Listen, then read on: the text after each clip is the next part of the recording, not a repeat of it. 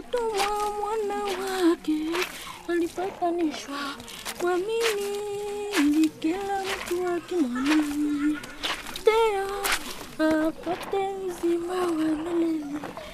Kwa kweli Kingu, RFI, grand reportage. tunafurahi leo, sana.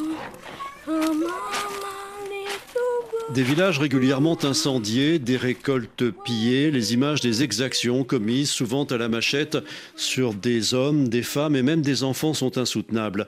En Ituri, dans l'est de la RDC, le conflit est une rare violence. Les rivalités sur base ethnique et communautaire entre Emma et Lendou sont anciennes et toujours aussi mystérieuses. Qui sont les chefs actuels des milices dites d'autodéfense? Quels sont leurs véritables intérêts dans cette région convoitée, riche en or? Les populations locales n'ont pas la réponse. Ce sont pourtant elles qui sont isolées et épuisées par la guerre dont elles sont prisonnières depuis près de trois décennies. Dans le nord-est de la RDC, les oubliés de la guerre sanglante de l'Itourie, c'est un grand reportage de Coralie Pierret.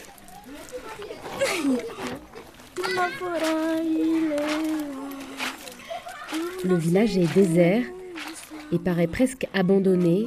On entend seulement une jeune femme chantonner en lessivant ses vêtements à la main. Le reste des habitants est retranché dans des maisonnettes en paille ou en terre battue.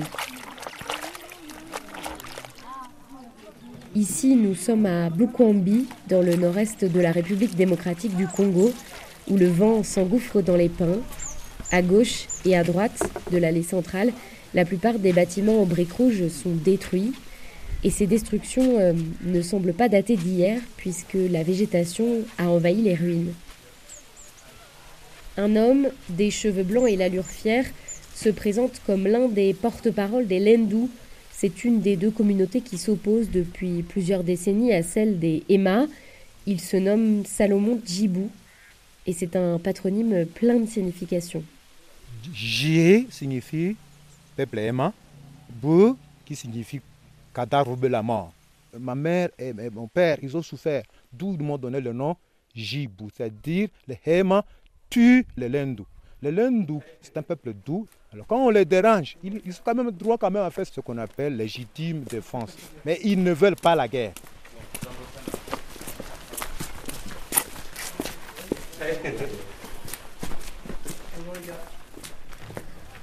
Oui, bonjour. Le nom c'est Origène ou Ondakbadjolo. Et on est où ici? Oui, nous sommes à l'Institut Bloukwambi. C'est une école et vous, vous êtes euh, le préfet de... Je suis le préfet de cet institut. On fait le tour? Oui.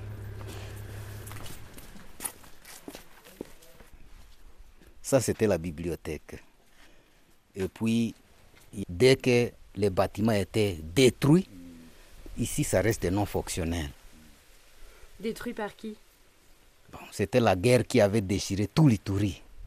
Et cet événement avait débuté en 1999. Cette école est vide justement suite à cela parce que vivre ici était devenu impossible. Donc si je comprends bien, euh, cette école marque même euh, dans ses murs euh, l'histoire des guerres de, de l'Itourie. Exactement.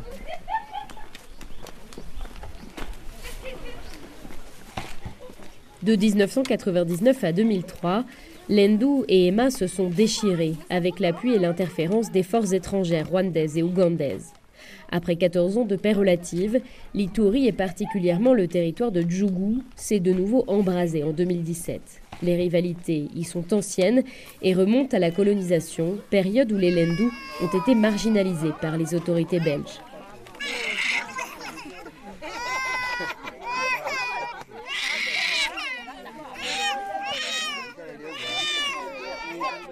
De tous les deux côtés, il y a des extrémistes, comme euh, chez les Hema, tout comme euh, chez les Lendu. Alors on ne parvient pas à, à maîtriser les situations. Daniel Pidjogoba est infirmier à Bukwambi. Dans son centre de santé, quelques mamans attendent avec leurs enfants, mais la salle d'attente est presque vide. Ici, nous avons la pharmacie. Ici, c'est pour les adultes. Une dizaine de, boîtes maximum. Comment on explique qu'il y a très peu de, de médicaments ici? Maintenant, il faut qu'il y ait des malades qui arrivent pour payer les médicaments. Quand ils payent leurs soins, nous utilisons les fonds pour acheter les médicaments. Ensuite, euh, nous ne pouvons pas atteindre le BCZ parce que nous ne pouvons pas traverser de l'autre côté. Le BCZ, c'est la pharmacie centrale où vous allez vous approvisionner en fait. Oui, nous avons une pharmacie zonale à Drodro. Pour arriver là-bas, c'est problématique. Donc on expose sa tête, quoi. Nous euh, ne pouvons pas traverser au-delà du marché et Hema plus ne pouvait pas arriver chez nous parce que euh, tous les deux côtés, on avait peur. Et maintenant, ça, ça pose des problèmes avec euh, la référence des malades surtout. Nous avions même connu des cas de mort maternelle avec ça, parce que la nuit, on ne pouvait pas transférer le malade, on ne devait que l'observer comme ça passivement à la mort, et vraiment ça a joué beaucoup sur la population.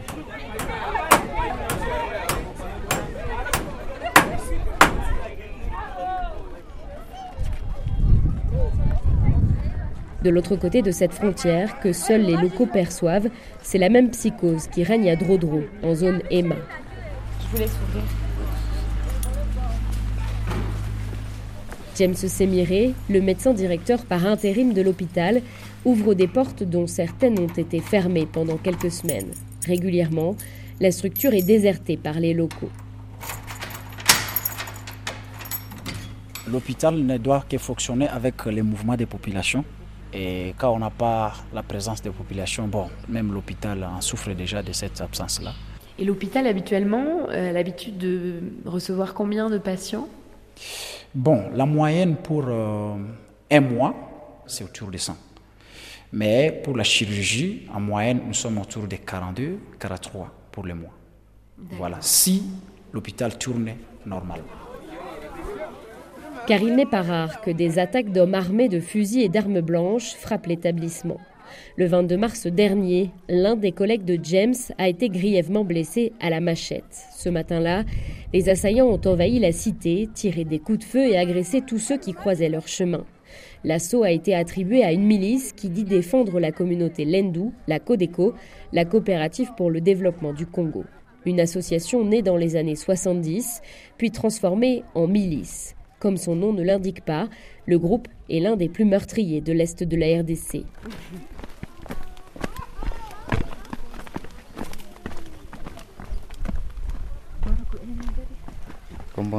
Je suis Olivier Ngabou Ngawi, général de l'ARDPC Codeco. Général ya ARDPC bar Codeco. On m'appelle aussi général Songam Bele de la RDPC. La RDPC, c'est une branche de la Codeco. Aujourd'hui, vous, général autoproclamé, et une soixantaine de vos hommes ont décidé de déposer les armes. C'est pourquoi nous sommes sur un terrain en brousse et vous êtes accueillis ici dans le cadre du programme gouvernemental de désarmement que l'on appelle le PDDRCS. Mais euh, la plupart des combattants de la Codeco sont encore sur le terrain et continuent à commettre euh, des exactions. Lors des rassemblements, les ordres étaient donnés. Par exemple, pour aller chercher à manger, on nous disait d'aller voler la nourriture. Et tous ceux qui étaient sur le chemin des combattants étaient tués. Même nos propres frères. Selon le baromètre sécuritaire du Kivu, qui cartographie les conflits dans la région, la Codeco serait responsable d'au moins 1500 morts violentes depuis la reprise du conflit en 2017. Des exactions d'une rare violence, commises par endroits en décapitant ou en brûlant vif des villageois. Aujourd'hui, le fonctionnement interne est toujours méconnu, mais est souvent défini comme mystico-religieux. C'est comme une église. Il y a des jeunes, des enfants, des mamans, des célébrations le dimanche ou le jeudi.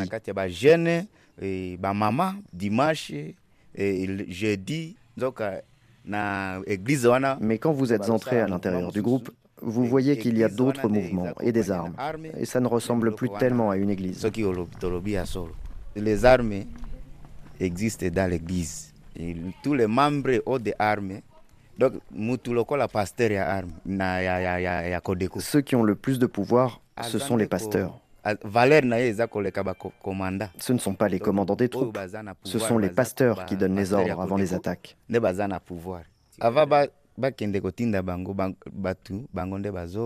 Ils procèdent à des rites et puis ils donnent le dernier mot pour que les gens aillent attaquer.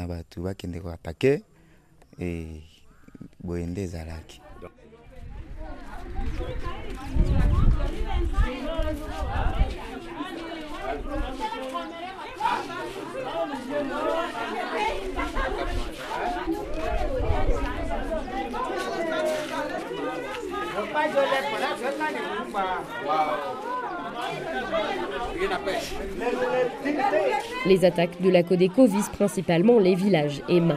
Les leaders de cette communauté ont d'abord été réticents à entrer à nouveau en 2017 dans la lutte armée, comme c'était le cas lors de la précédente guerre à la fin des années 90. Mais aujourd'hui, certains groupes d'autodéfense appelés les Zaïrs se sont formés, une nébuleuse discrète dont l'existence est presque toujours niée en zone Emma. Chez nous, je n'ai pas vu la présence des armes. Jean de Dieu Mambo est le représentant de la société civile de la chefferie des Baïma Nord. Il critique l'inaction des autorités et se questionne sur une éventuelle manipulation du conflit par des élites depuis la capitale Kinshasa. Par exemple, nous avons des députés là-bas. Par exemple, nous avons des ministres là-bas. Mais nous ne voyons pas leur travail sur nous ici parce qu'il n'y a pas déjà pour nous défendre. Tous les ministres qui sont là-bas, et ils ne nous défendent pas.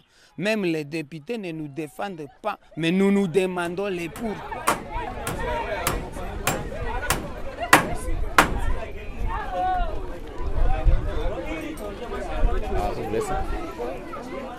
Codeco, Zahir ou même certains militaires de l'armée congolaise contrôlent des carrés miniers, essentiellement d'or, d'où ils tirent des ressources, selon un rapport des experts de l'ONU. Une manne disputée dans la région où les intérêts économiques sont colossaux.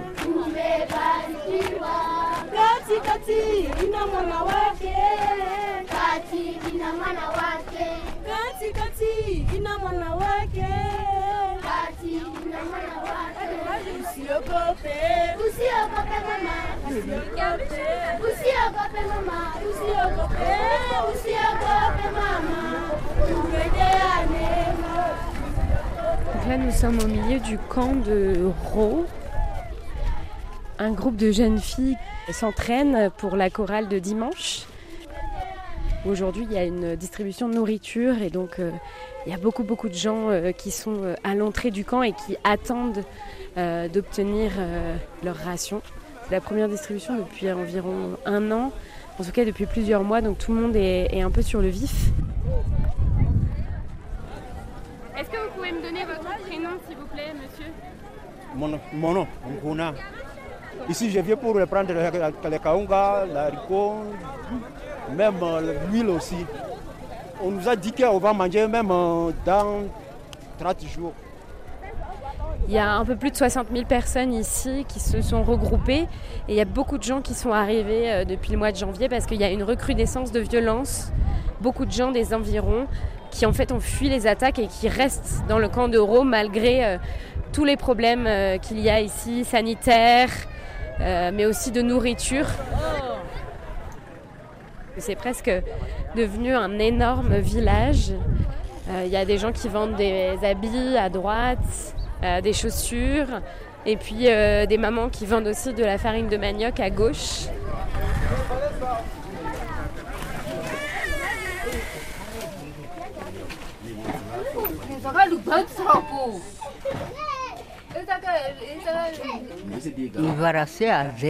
Je réponds au nom de Ivaracea Zenza.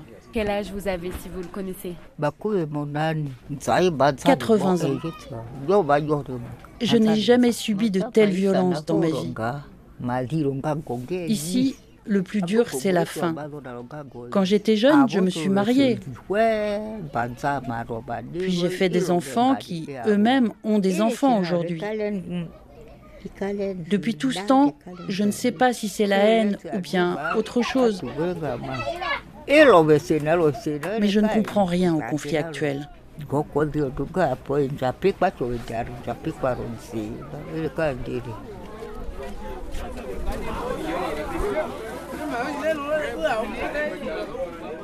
Bon, on ne sait quoi dire parce que quand ça a commencé en 2017, les soldats faisaient de l'air mien aussi, mais cette fois-là, ce qui a accentué les attaques, c'est parce que les soldats n'arrivent pas à traquer les, assaillants, ça le problème.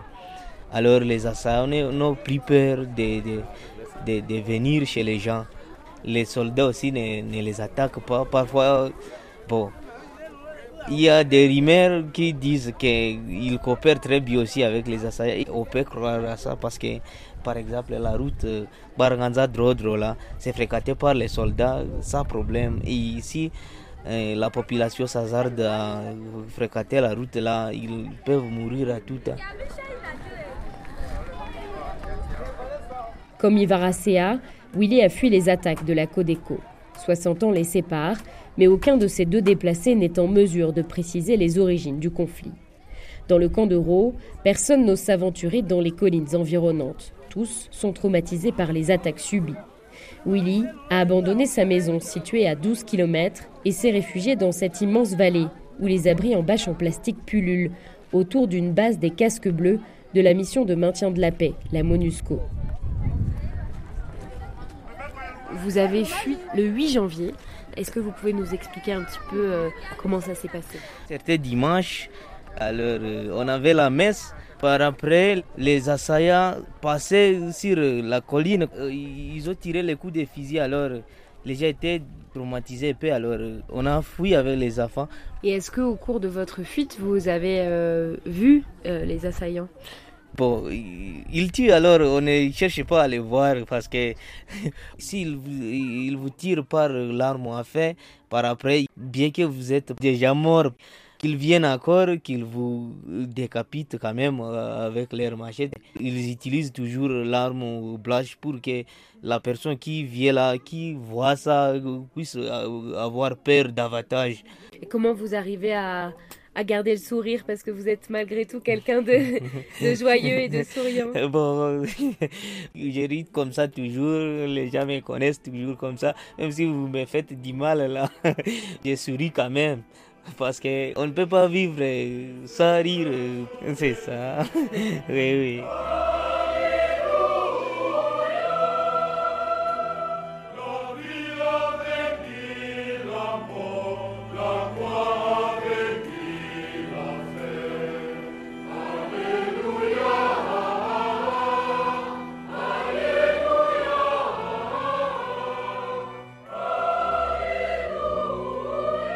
Une résilience imposée par trois décennies de conflits.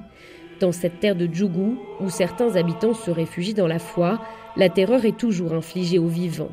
Emma comme Lendou se partagent les mêmes terres, la même langue et les mêmes villages imbriqués, mais continuent pourtant de s'emprisonner et de créer entre eux des barrières invisibles.